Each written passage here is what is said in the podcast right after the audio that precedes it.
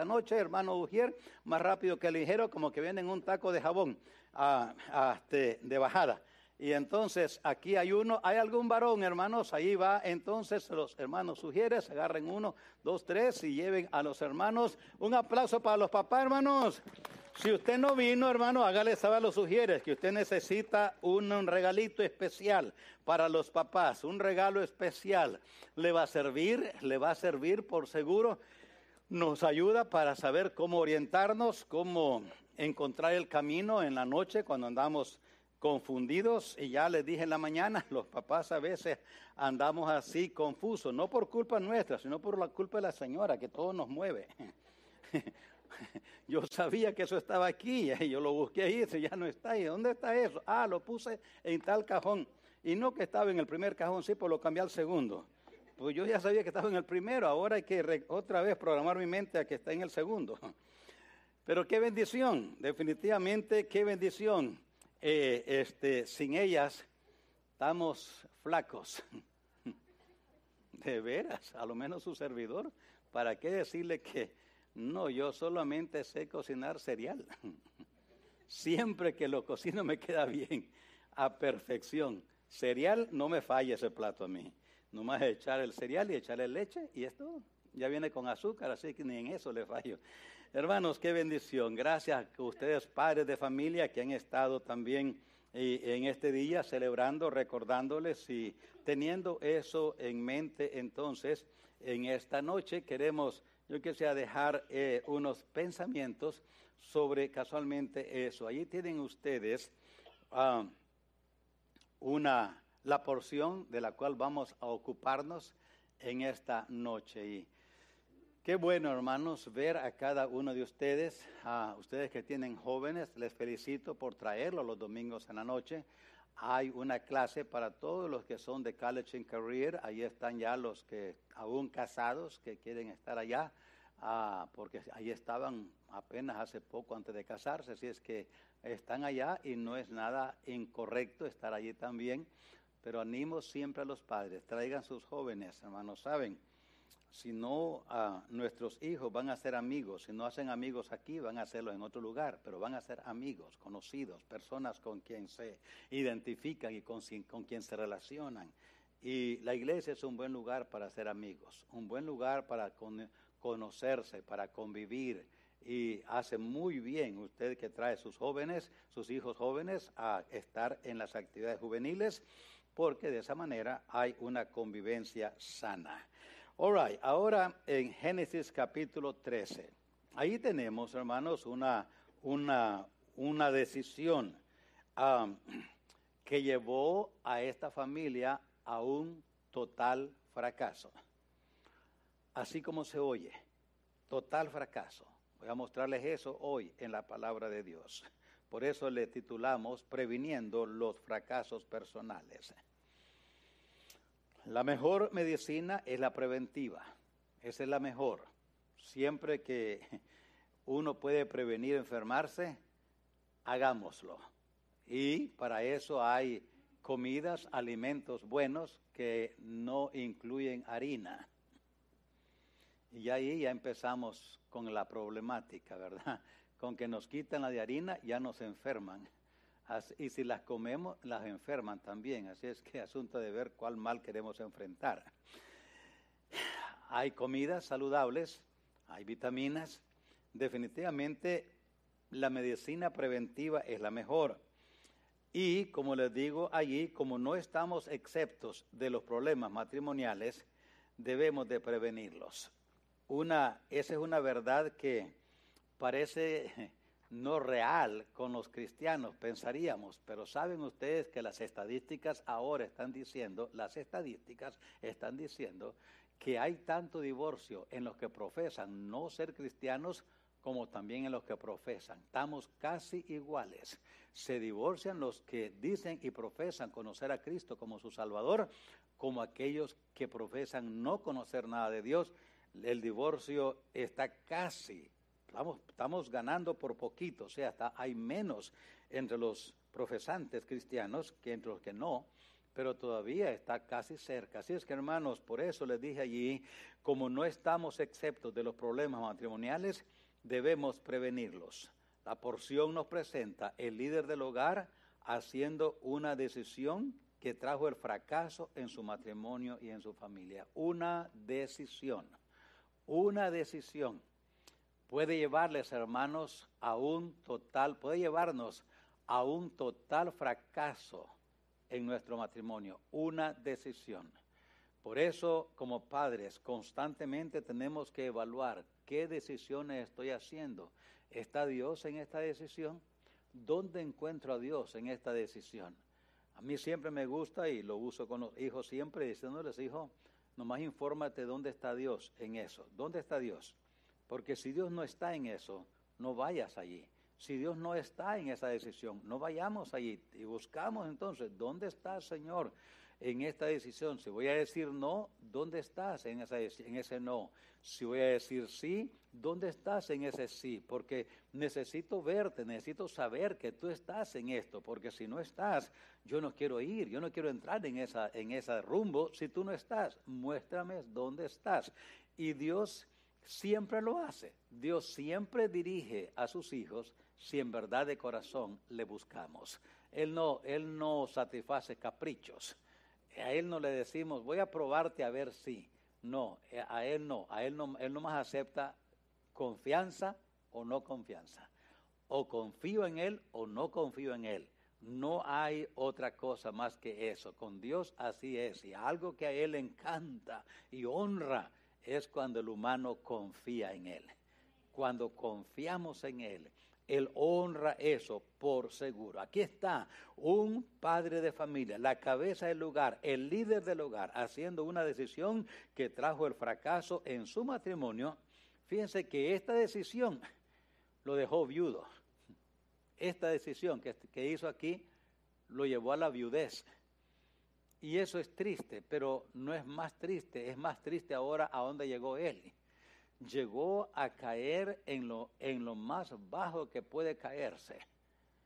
Engendró hijos con sus propias hijas. ¿Y cómo llegó allí? Por esta decisión.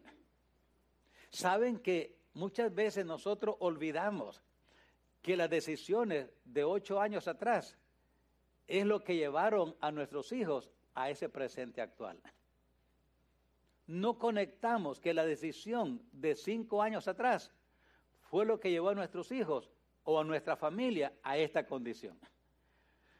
Y en el momento que cosechamos la decisión que hicimos hace cinco, siete, ocho años, buscamos a quién culpar. Y decimos, es que fulano fue el culpable, mi suegra o mi suegro o mi tío, mi pariente, o el pastor a última hora, o primero que nada el pastor. En vez de conectar, hace cinco años yo tomé esta decisión. Y este fruto de la decisión que hice hace cinco años, hace diez años. Cuando este líder del hogar tomó esa decisión, sus hijas estaban adolescentes probablemente años después, cuando ella ya estaba en edad de casarse, cayeron en ese fracaso abominable. ¿Dónde, ¿A dónde empezó el fracaso? Cuando él tomó esta decisión. Note lo que dice el verso 10. Y alzó Lot sus ojos y vio toda la llanura del Jordán que toda ella era de riego, como el huerto de Jehová, como la tierra de Egipto en la dirección de Zoar, antes que destruyese Jehová a Sodoma y Gomorra. Entonces Lot escogió, miró ahí esa palabra, escogió. Esa es una decisión, una decisión. E en el verso 10, alzó Lot sus ojos el problema es que no los alzó suficiente altos. Se lo hubiera levantado un poquito más, como Abraham hubiera visto a Dios, hubiera visto la dirección de Dios. Él levantó sus ojos, pero no los levantó suficiente. Como le dije esta mañana, que es una mente mundana, no tiene nada, tiene que ver con prácticas pecaminosas, absolutamente. Pero una mente en el análisis final, una mente mundana, es una mente que le quita valor a las cosas que Dios le puso valor y le pone valor a las cosas que Dios no le puso valor. Esa es una mente mundana. Porque evalúa lo terrenal como lo más importante cuando Dios dijo, buscad primeramente el reino de Dios. Pero no le puso valor al reino de Dios, que Dios dijo, busca primero eso. Le puso valor a lo que Dios le dijo, allí no tiene valor. Delante de mí eso no tiene valor. Oh, si los padres entendemos, porque estamos guiando a nuestros hijos, estamos guiando a nuestros hijos. Y una decisión, quiero contarles algo personal, para no ilustrar un poquito cómo esto es tan terrible. Hace años, mi hijo menor tenía como 16 años. Y claro, tenía tres hermanos mayores que jugaban básquetbol y para él echar un punto en la canasta tenía que echar todo lo que tenía dentro para poder echar un punto porque pues tenía tres hermanos enfrente de él. Jugaban juntos ahí en la casa. Hizo una cancha y una canasta. Jugaba más o menos, sí. Un día vino un coach, coach Alan, no se me olvida. Lo invitó eh, a comer el hijo y tenían un plan ellos, bien animados. Comimos, el día estaba una comida, mi esposa la preparó y comimos, convivimos. Me dijo, señor Mendoza, yo quiero ofrecerle algo a usted, si le parece. Mire, me dijo, su hijo tiene muchas posibilidades, juega muy bien basquetbol, yo soy, yo soy coach por años. Y yo le digo, lo que yo veo en él, lo he visto en personas que han ido muy arriba en el básquetbol le ofrezco, me dice, mi servicio gratis. Déjeme trabajar con él. Y yo le aseguro que su hijo va a poder llegar a un buen nivel de básquetbol. Ah, va a tener que ir a la escuela pública donde yo soy coach, dos años. Luego le voy a preparar, le voy a conectar con una universidad que tiene muy buen programa de básquetbol. Y de allí, de allí, él puede ascender y tiene posibilidades. Yo le garantizo a usted que por seguro lo llevo a lo menos a la universidad donde él puede tener un lugar, una, una oportunidad única. Déjeme trabajar con él. No tiene que pagarme. Yo se le ofrezco mi servicio gratis.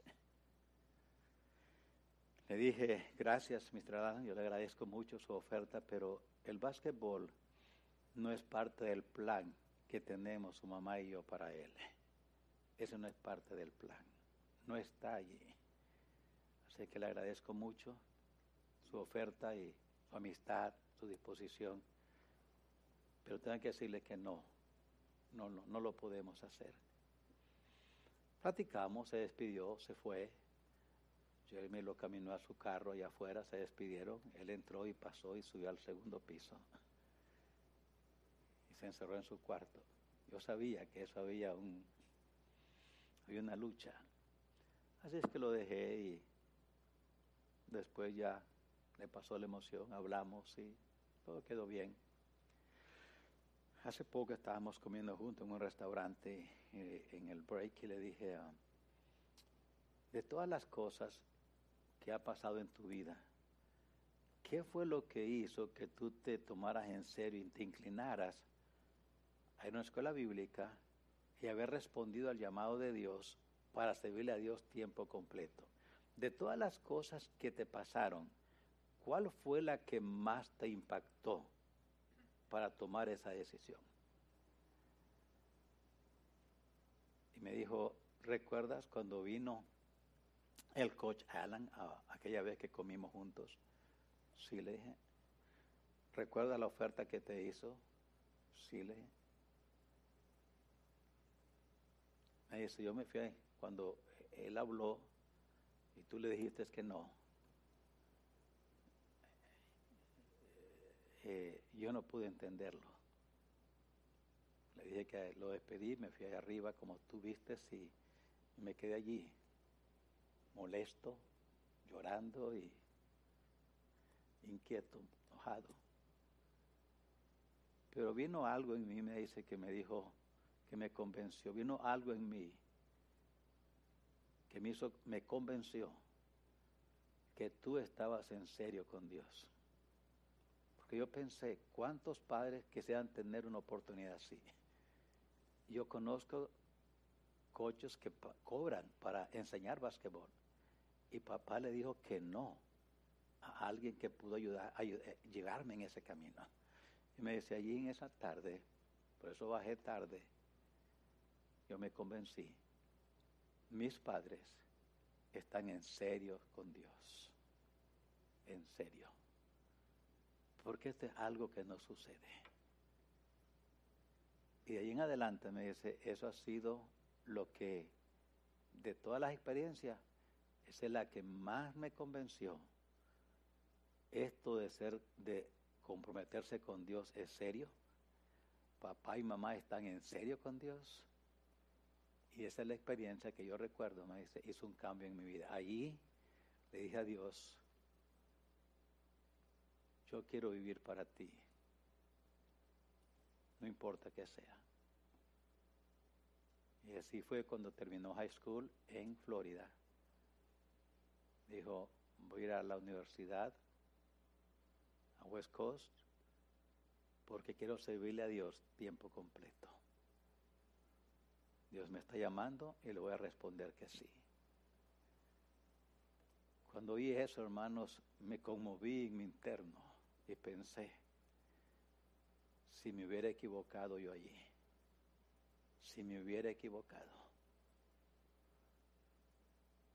él no estuviera aquí ahora, por seguro no estuviera, porque allí lo hubiera sacado totalmente del camino de Dios, inmediatamente lo saco del camino de Dios, del plan de Dios para su vida. Lo hubiera puesto en una dirección como Sodoma y Gomorra, que se miraba atractivo, pero Dios no estaba allí me conmoví cuando me dijo eso porque honestamente yo nunca pensé que era una cosa tan terrible, que tan impactante. Yo pensé, a ver qué, tal vez me dice tus oraciones, tal vez me dice algo que, que lo conectaba yo más fácil. Cuando me dijo eso, en verdad me conmoví. Señor, gracias por ayudarme a no equivocarme. Si le hubiera dicho que sí a ese coche, probablemente él no estuviera ni siquiera en los caminos de Dios ahora. Pero una decisión, una decisión. Lot dice que alzó sus ojos, pero no los alzó muy altos, porque no pudo sobrepasar las llanuras verdes que parecían un huerto del Edén. Su vista fue atrapada por eso y ahí se quedó. Y eso que vio en el verso 10, luego lo llevó a una decisión en el verso 11. Escogió. Allí hizo una decisión en el verso 11. Entonces Lot escogió para sí toda la llanura del Jordán. Y se fue Lot hacia el oriente. Y se apartaron el uno del otro. Quiero que noten el verso 13 mas los hombres de Sodoma eran malos y pecadores contra Jehová en gran manera. Eso es lo que Lot no logró superar con su mirada. No miró, miró lo verde, pero no miró lo que estaba detrás de lo que parecía, pero no era. Le atrajo lo que vio y ahí se quedó. Y esa decisión esa decisión escogió para sí, no para Dios. No tomó en cuenta a Dios, no le preguntó a Dios nada. Simple dice que escogió para sí. Y dice la escritura, Romano 8, el que siembra para la carne, de la carne segará corrupción. ¿Qué cosechó Lot? Corrupción. ¿Por qué? Porque sembró para la carne dice ahí, escogió para sí, para complacerse a él. Lo que no vio es lo que el diablo tenía escondido allí y que pudo haberlo visto, nomás que no quiso verlo. No quiso ver que los hombres de Sodoma eran malos y pecadores contra Jehová en gran manera.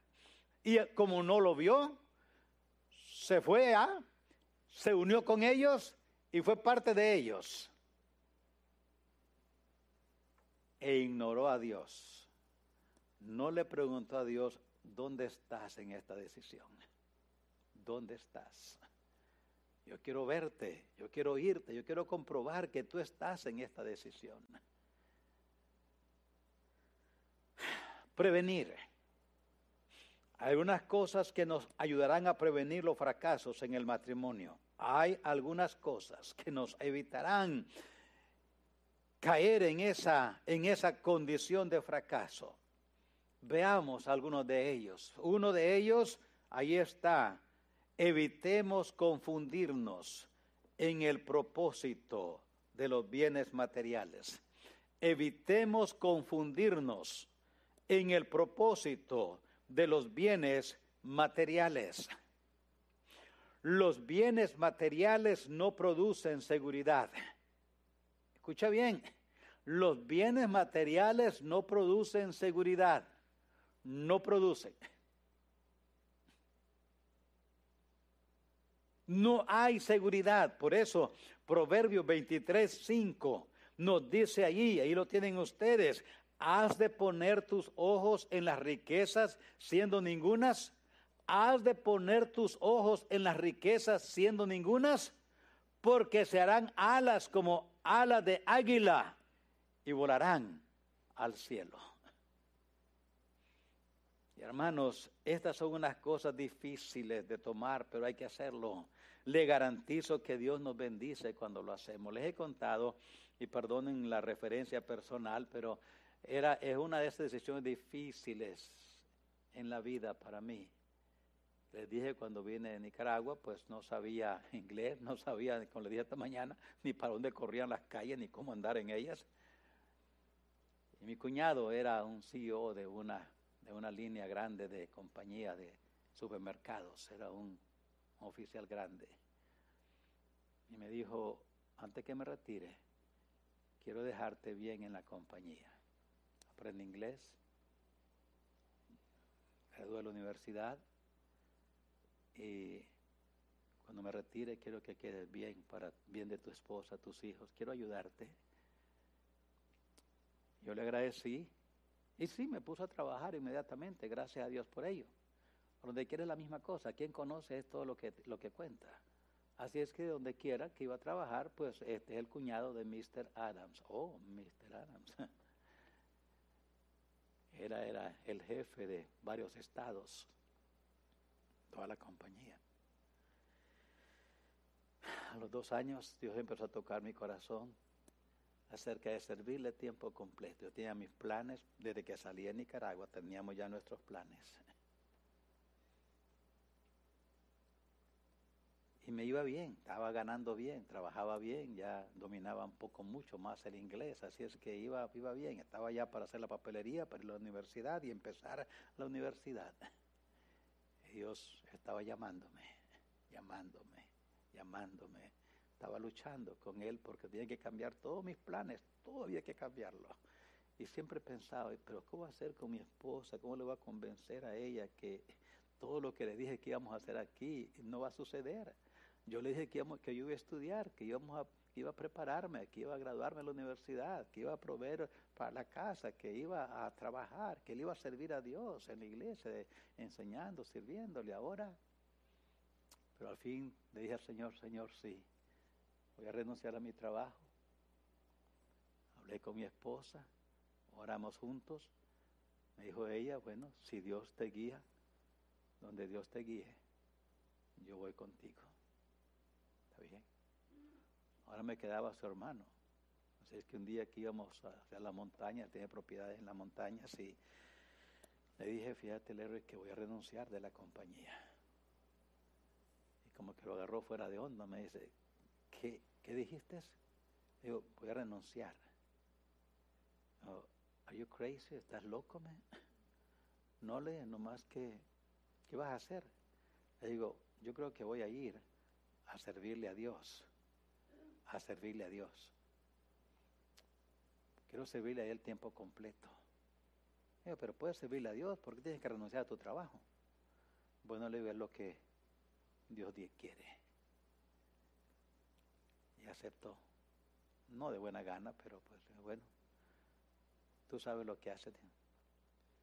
Aquí estamos después de 40 años, totalmente un mundo diferente, el de él y el mío. Y ahora me dijo, veo que Dios en verdad te ha bendecido. Admira a los hijos, aprecia en gran manera a los hijos. Los admira en gran manera. Les ha ayudado y les sigue ayudando de diferentes maneras. Tiene mucho dinero él.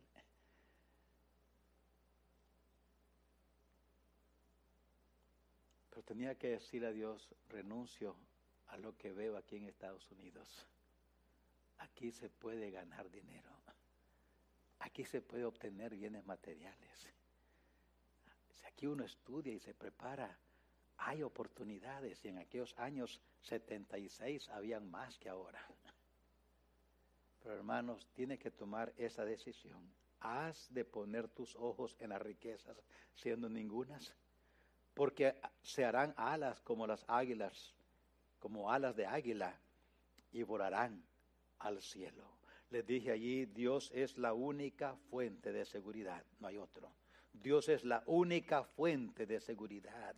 No hay otra. Ahí tienen esa referencia, segundo de Crónicas 20:20. Es cuando el rey está allí, Josafat, despidiendo al ejército que va para pelear contra el enemigo. Y en segundo de Crónicas 20:20, él le dice al ejército y al pueblo, oídme la última parte estoy leyendo ahora de 2 Crónica 20:20, oídme Judá y moradores de Jerusalén, creed en Jehová vuestro Dios y estaréis seguros.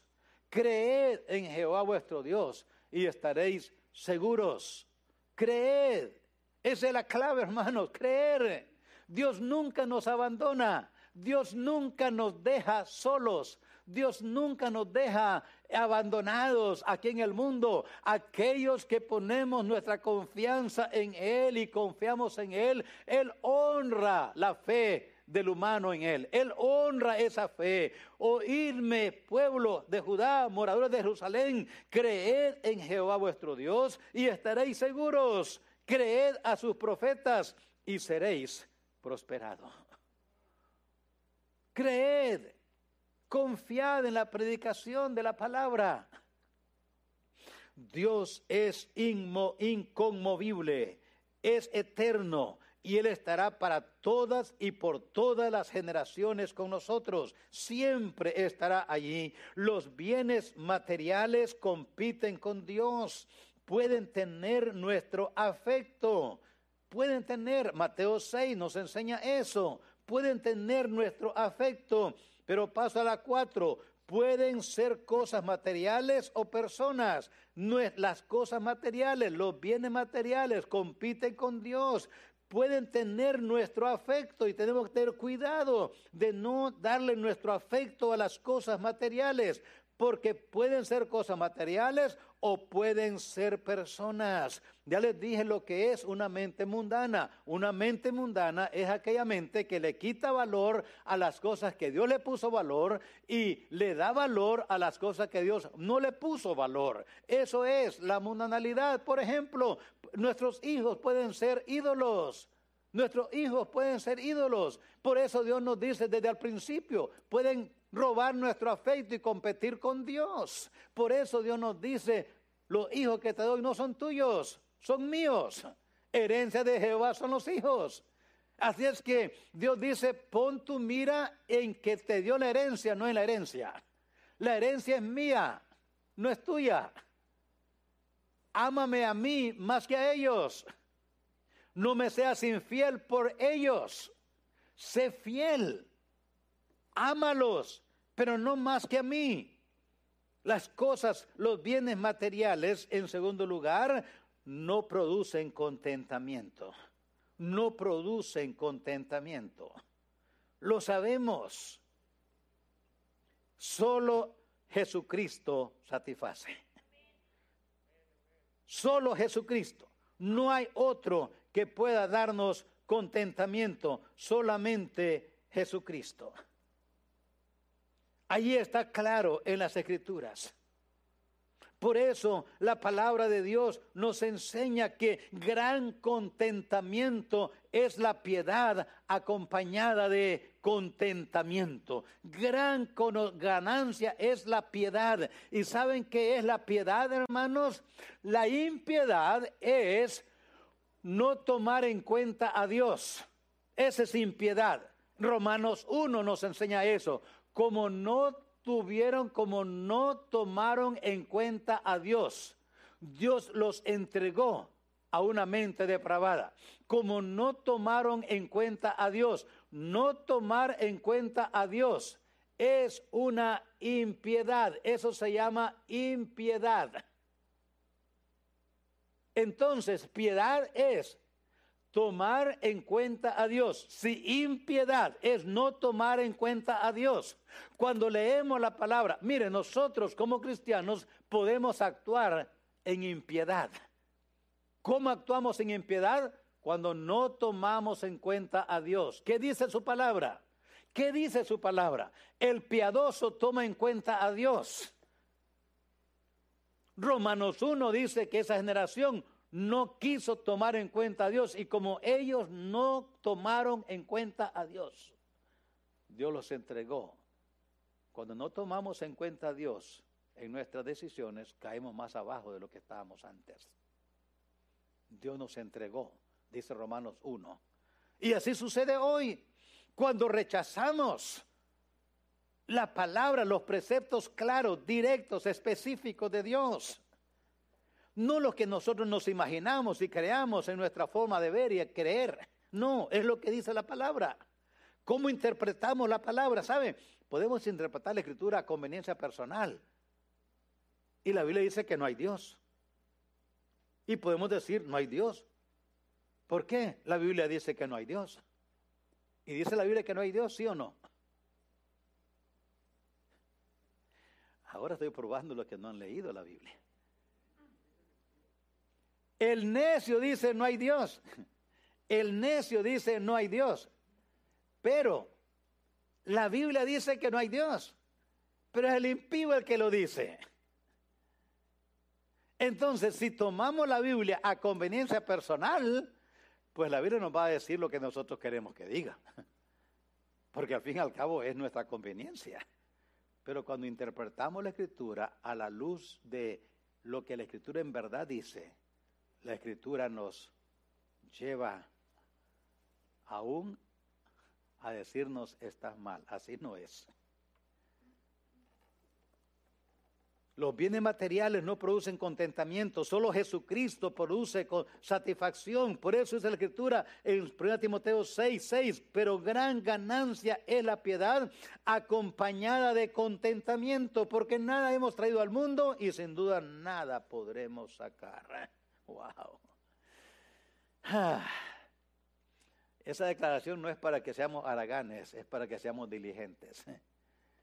Porque dice, bueno, si nada me voy a llevar, pues para qué tanto trabajo, al fin y al cabo, mejor con tres vestidos y dos zapatos, con dos pares de zapatos y un carrito viejo, con eso ya está. No, eso no es lo que te, eso no es lo que dice allí. Allí no dice que no, que no procuremos tener bienes materiales, nos dice no los ames. Eso es lo que nos dice que no raíz de todos los males es el amor al dinero. El amor, cuidémonos de no amar. Ese que es Washington, que está ahí. cuidémonos de no amar. Pero tenerlo no es nada malo. Tenga dos o tres o cuatro en su carterita, nada malo tiene. Y más en el banco, nada malo tiene nomás no los amemos al punto que nos lleven a ser infieles a Dios. No diezmamos, no damos misiones, no apoyamos ningún programa de ayuda a nadie por amor al dinero.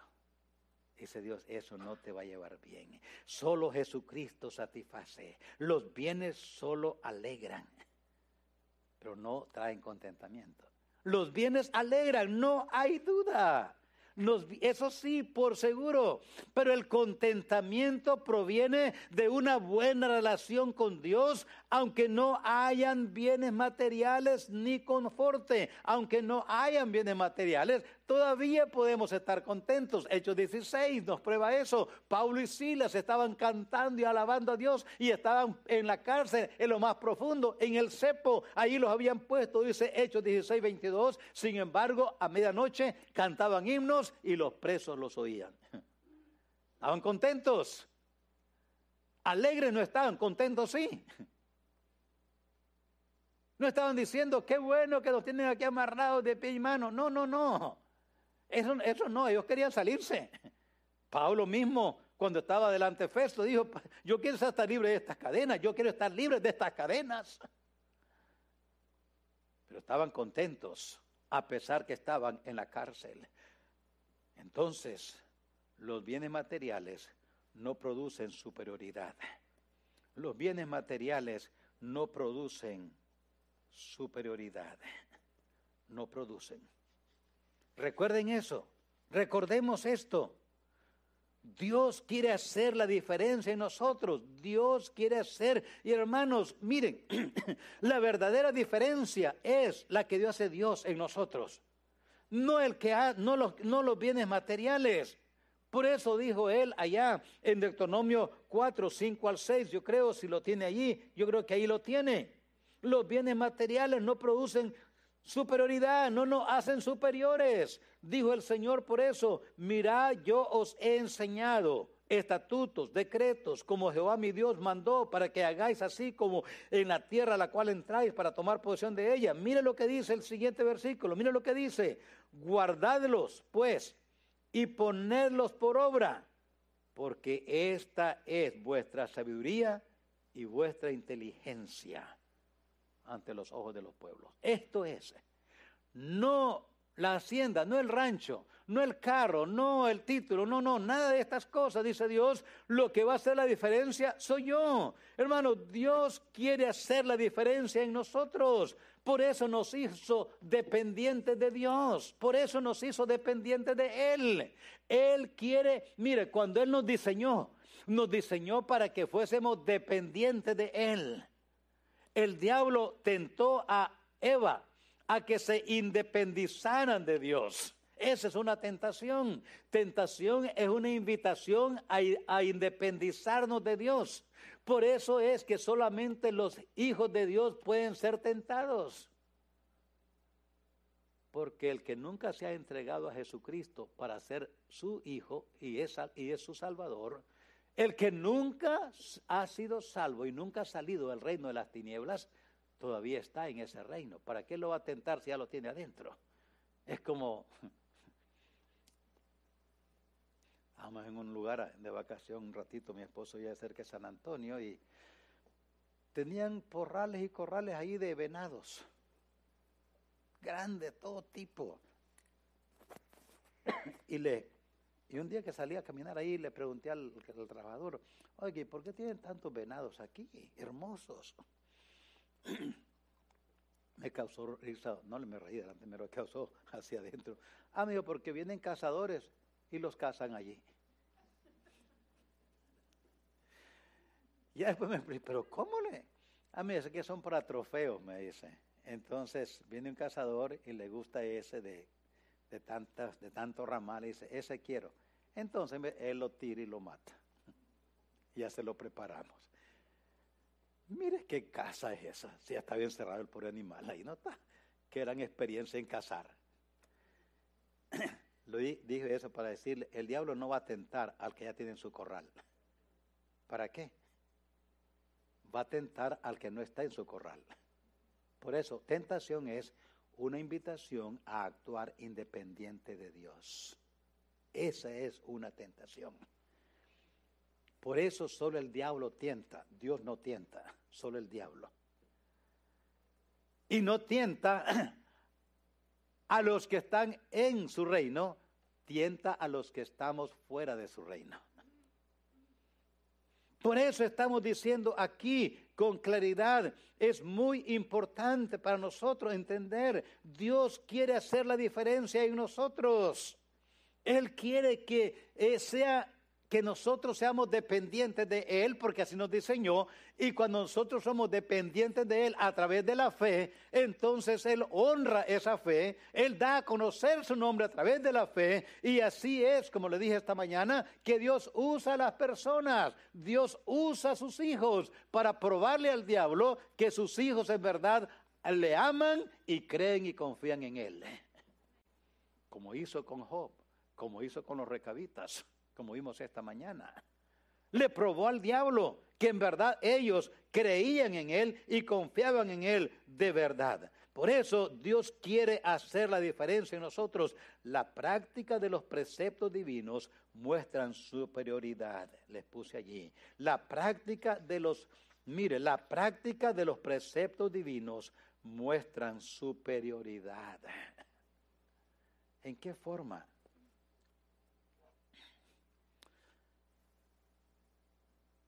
Porque mientras otros le roban al patrón, nosotros los cristianos no le robamos al patrón. ¿Estamos de acuerdo? Mientras el que no es creyente se esconde del patrón para no trabajar, pero que sí le pague, el creyente trabaja, aunque el patrón no lo esté viendo. Y el patrón sabe, este es diferente que el otro. Les dije una vez, estábamos apoyando un proyecto hace años. Llevé varios de aquí eh, para, para ayudar en ese proyecto que era eh, para beneficencia. Y el que estaba coordinando era un médico. Y me dijo, este, mire, y platicamos, me introducí, sabía que era, yo era pastor y platicamos, un médico aquí de McAllen, y me dijo, mire, se, necesito un trabajador no tendrá uno como esos que trajo aquí, me dice, porque mire que son muy honestos y bien trabajadores. no tendrá uno como eso para que me recomiende, porque noté que son bien trabajadores y bien honestos. me supongo, no éramos los únicos, habían de otros allí ayudando, habían pedido que iglesias, quienes pudieran ayudar, cualquiera que fuera a ayudar, así es que yo hice promoción y me llevé uno de aquí. Me imagino que estaba viendo y miró que algunos se robaban cosas o a saber qué fue, gracias a Dios que los de aquí no hicieron nada, más bien le, malo. Le llamó la atención y me dijo eso, fíjense, si hay un trabajador, si necesito, me dice, eh, yo no tendrá uno como de esos que trajo. Wow. La práctica de los preceptos divinos muestran superioridad. ¿Cómo dijo el Señor? Así alumbre vuestra luz delante de los hombres, para que vean vuestras buenas obras y glorifiquen a vuestro Padre que está en los cielos. Somos superiores por Él. Somos superiores por Él.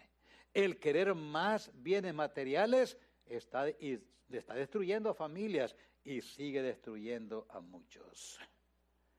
Los bienes materiales, repito, yo no estoy predicando aquí que seamos pobres, que seamos limosneros, que seamos personas que no tenemos ni dónde caer muerto, como dice el dicho. No, tengamos bienes, obtengamos bienes, compremos nuestras propiedades, compremos vehículos. Pero hermano, Dios bendice, Dios bendice. Un hermano me contó esto y me causó humor, pero también vino alguien y le dijo, vino y luego cuando salía platicaba con él, le dijo, en esta iglesia dice, no se predica de la prosperidad. A mí me gusta donde la gente está alegre, y llora y, cae y, el predicador predica la prosperidad y hay prosperidad. Hermano me dice, yo me lo llevé al estacionamiento. Y le dije, mire estacionamiento, todo de aquí hasta allá vaya revisando a ver si haya aceite, manchas de aceite en el estacionamiento. ¿Sabe? Dice, no hay manchas de aceite. Porque Dios nos ha bendecido aquí y los carros que manejamos, el más viejito es el mío, pero no liquea.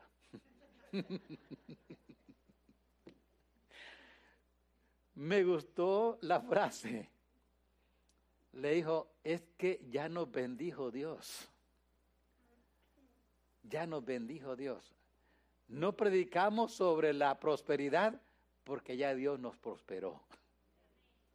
Hermanos, este es el deseo de Dios. Yo no estoy diciendo aquí que no tengamos bienes. No, no, no, tengamos.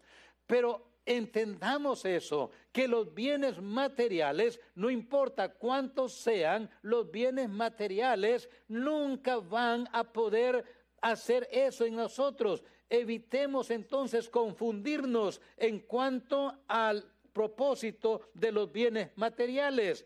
Evitemos confundirnos en el funcionamiento del hogar. Evitemos confundirnos en cuanto al funcionamiento del hogar. Y ahí hay tres cositas que quiero dejarle rápidamente y terminamos. Primero, no confundamos, no nos confundamos en el liderazgo. No nos confundamos en el liderazgo. Varón, nosotros somos rey, somos sacerdotes y somos profetas. Estaba pensando en eso. No sé si ustedes han visto esa caricatura, pero estaban felicitando al padre. Dice, cuando llega el rey a la casa. Él llega a la casa y ella viene, y la esposa viene y le quita este, es que la chaqueta y se lo quita y le soba la, espalda, la esposa y luego él levanta los pies, le quita los zapatos, le pone la chancla, y luego le hace otro un masajito en los brazos, viene cansado y luego le trae un, un delantal y se lo pone y luego a darle escoba, empieza a barrerle. Cuando llega el rey a la casa, el rey, no somos reyes, hermanos, para que nos sirvan. Somos reyes para gobernar. El rey de la casa es el varón. ¿Y para qué es rey? Es rey para gobernar bien su hogar. Para eso es rey. Pero también es sacerdote. ¿Y para qué es sacerdote? Es sacerdote para interceder delante de Dios por, sus, por su hogar. El sacerdote era en el Antiguo Testamento el que representaba al pueblo delante de Dios. Él entraba una vez al año en el lugar santísimo y hacía sacrificio, ofrenda por él y luego por el pueblo.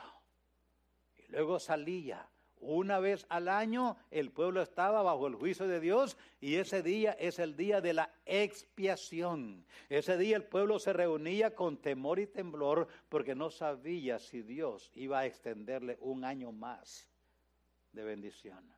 Así que el pueblo se reunía alrededor del tabernáculo porque es el gran día de expiación. El sumo sacerdote entraba al lugar santísimo, ofrecía el sacrificio y luego ofrecía por el pueblo y todo el mundo estaba oyendo porque alrededor del borde del vestido habían campanitas habían campanitas que sonaban cuando el sacerdote caminaba y todos estaban oyendo las campanitas, todos estaban oyendo las campanitas, porque si las campanitas no sonaban más, después de un rato no sonaban, quiere decir que el sumo sacerdote se murió. Lo mató Dios en el lugar santísimo y el pueblo no tuvo perdón ese año. Ese día viene el juicio. Por eso el gran día de expiación no era cualquier otro día, ese día era cuando se acabó para el pueblo la extensión de la bendición de Dios para en cuanto a vida. Si el sumo sacerdote no salía vivo de allí, el pueblo no iba a su casa vivo, se morían también. Por eso se quedaban esperando, oyendo. Y cuando él salía otra vez al pueblo, era una expresión de júbilo, de alegría, de gozo, de celebración. Celebraban después porque el sumo sacerdote salió del lugar santísimo vivo. Eso quiere decir que su ofrenda fue aceptada y que tenían un año más de aprobación divina. Padres, somos sacerdotes de Dios. delante de nuestros hijos, nuestro hogar. ¿Para qué? Para representarlos a ellos delante de Dios. Todos los días, orando, clamando, dirigiendo, enseñando, pidiendo a Dios ayuda. Por eso somos sacerdotes y somos profetas. Somos profetas para hablarles de parte de Dios al hogar. Hablarles. El sacerdote representaba al pueblo delante de Dios. El profeta representaba a Dios delante del pueblo. Por eso usted lee esa frase, así dice Jehová. Así dice Jehová. Ese es los profetas hablando de parte de Dios. Nosotros somos reyes delante en nuestros hogares, somos sacerdotes y somos profetas. No nos confundamos en el liderazgo en el hogar. La dirección es vertical, creo que les puse. La dirección es vertical y horizontal. Por un lado, guiamos a nuestros hijos y el hogar hacia arriba, pero también le guiamos hacia verticalmente para que se relacione con Dios y también se relacione con nuestros, con sus semejantes. El líder dirige, dirige con palabras y dirige con acciones. El líder nunca dice vayan, el líder dice vamos. No nos confundamos en el propósito del matrimonio. No solamente no nos confundamos en el liderazgo, pero también no nos confundamos en el propósito del matrimonio. El matrimonio es la fórmula de bendición. El matrimonio es la fórmula de bendición. Sin matrimonio no hay esposos. Sin matrimonio no hay identidad. ¿Por qué? Porque no se le puede decir, le te presento a mi esposo. No están casados. No puede decir, te presento a mi esposa. No. Por eso, casarse es de vital importancia en el plan de Dios. Vivir juntos no, casarse es lo que Dios quiere. El matrimonio es la fórmula para la bendición de Dios. En el matrimonio hay bendición, bendición divina. Dice la escritura que en el matrimonio es donde ella es luz. El mandamiento, dice Proverbio 23, el mandamiento es lámpara y la enseñanza es luz. El mandamiento es lámpara la enseñanza es luz. ¿Quién da el mandamiento? El Padre. ¿Y quién da la enseñanza del mandamiento? La mamá, la madre. Madres están para respaldar lo que el papá dijo, no para decir al hijo, no hombre, no le hagas caso a tu papá, yo hablo con él después. No, no, no. Dice la escritura, ahí está, él mandamiento es lámpara y la enseñanza es luz.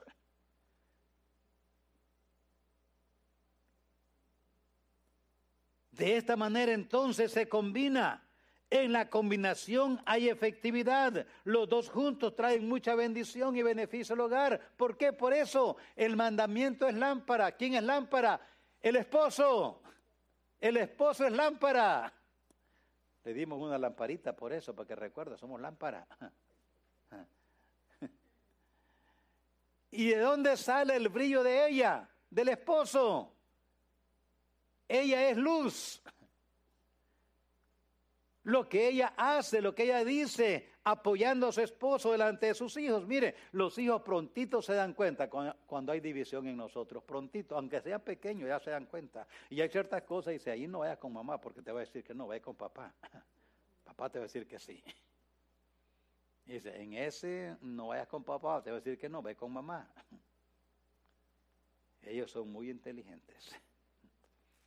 Pero cuando hay unidad, cuando lo que papá dice es lo mismo que dice mamá, a ellos no le queda más que hacer caso. ¿Qué más? Hmm. Por eso en el matrimonio él es lámpara, ella es luz. Por eso le dije allí, el divorcio y el adulterio son destructivos. El adulterio promueve la inmoralidad y el divorcio la delincuencia. No lo hagamos. No nos confundamos en el propósito de en, el, en cuanto al liderazgo. No nos confundamos en el propósito del matrimonio. No nos confundamos en el propósito del hogar. No nos confundamos en el propósito del hogar. El hogar es un centro de entrenamiento. Ese es el hogar, un centro de entrenamiento. En lo espiritual, los hijos aprenden a orar, aprenden a leer, aprenden a comportarse bien. En lo espiritual, en el centro de entrenamiento.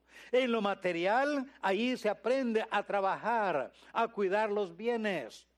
Por eso es importante, ponga a sus hijos a trabajar de temprano. ¿A qué edad, pastor? Ya a los tres años ya puede levantar papeles en la casa. Ya puede decirle, levanta tus juguetes y guárdalos en el cajón. Levanta tus zapatitos, guárdalos allí. Enseñémosles a trabajar en lo material, se aprende a trabajar en el hogar, cuidar los bienes, en lo social.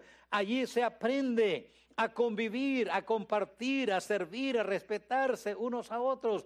En el hogar se enseña, se entrena en lo espiritual, en lo material, en lo social, en lo intelectual. Ahí aprenden a estudiar, ahí aprenden a educarse en el hogar.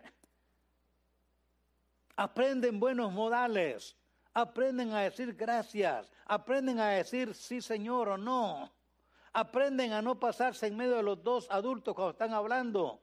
Aprenden a cómo tener una conducta de una manera aceptable, aceptable, bonita. El centro, el hogar es un centro de entrenamiento. El hogar es una iglesia. La iglesia en la casa.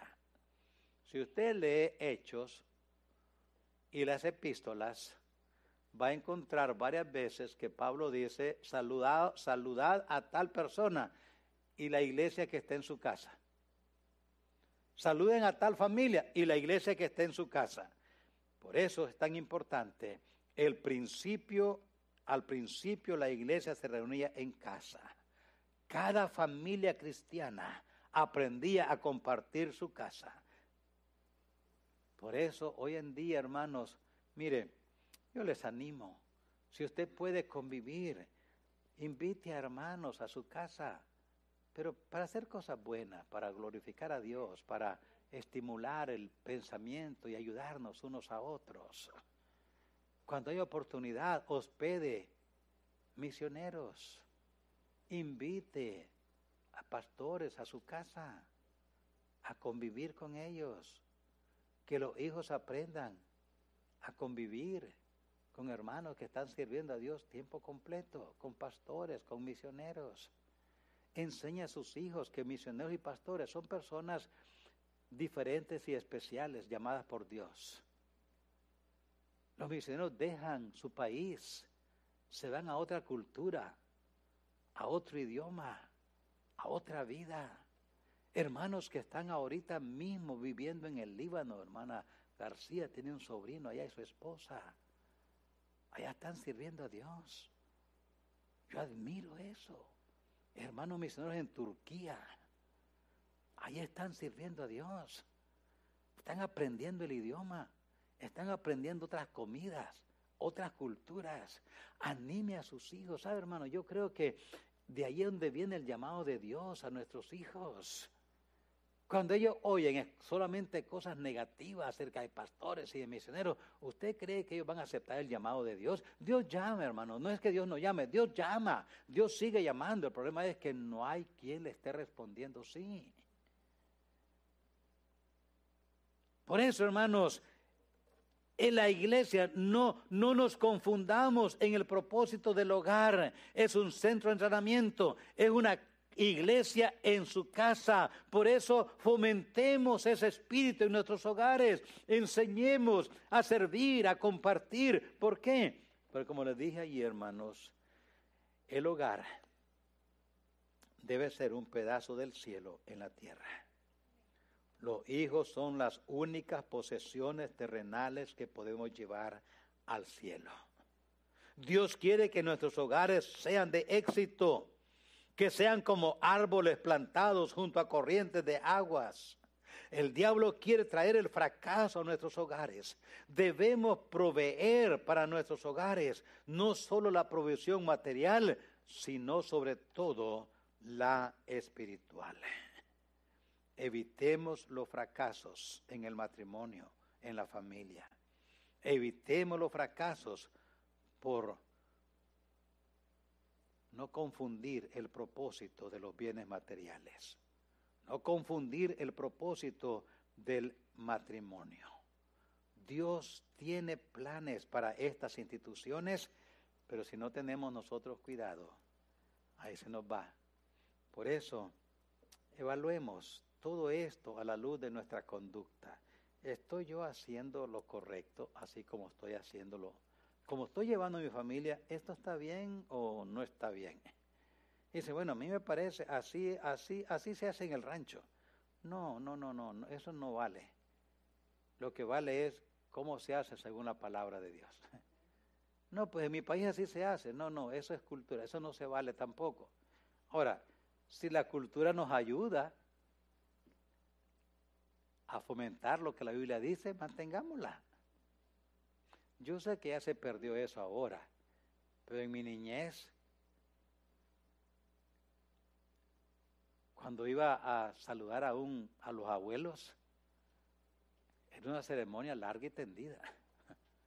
No era nomás, hi grandpa. No, había que estar allí, había que abrazarlo, había que besarle la mano. Qué ceremonia más grande. Cuando el abuelo pedía agua, yo le llevaba agua o papá. Y hay de mí si aquí está el agua y me voy. Había que esperar que se la tomara. Ahí nos quedamos, esperando. Sí. Algunos de ustedes quizás vivieron eso. Dice, quería agua, sí, ahí le llevamos el agua.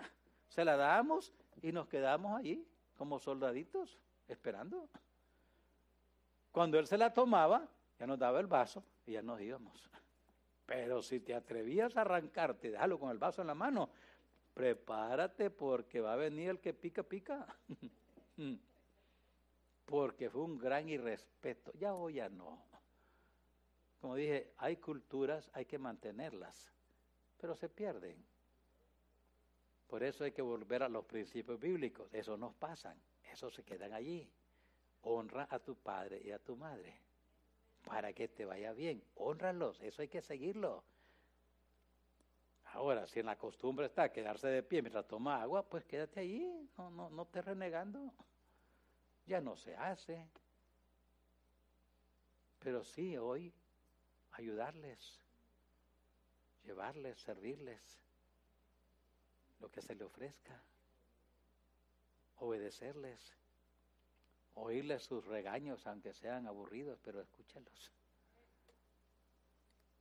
Yo sé que yo les he dicho que no, no hagan así, muchos digan la palabra, pero ese mire, cuando estaba pequeño yo hacía esto.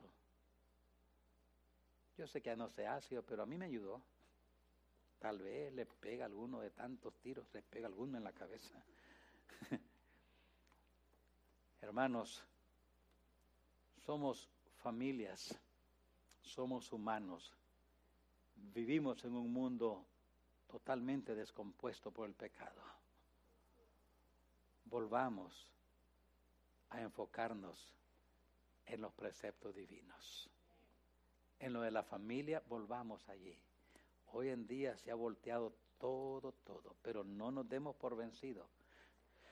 Sigamos trabajando con nuestros hijos. Como les dije ya, si ya están grandes, ya, son mayores, ya no les puedes decir así fácilmente, nomás tronar los dedos.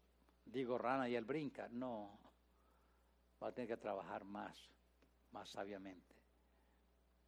Empecemos desde pequeños con ellos, en los preceptos de Dios. Dios nos ayude, Dios nos guíe y que nuestro corazón esté dispuesto a oír, a recibir los preceptos divinos. Y eso que siempre hacemos y que no está bien, tratemos de irlo cambiando, poco a poco, poco a poco, irlo cambiando. Si por todo gritamos, ya, no grites, calladito. El grito no va a hacer nada, solo lo va a enojar.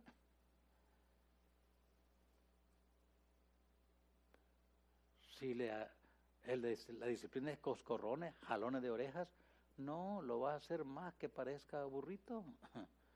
No, no, no. Palabra de Dios, con palabra, con calma. Las lágrimas tienen más impacto que los gritos. El perdón tiene más impacto que el arrebatamiento. La oración. Los hijos pueden llegar a ser un reto y son para que oremos más y veamos el poder de Dios manifestado en ellos y saber Dios me está escuchando.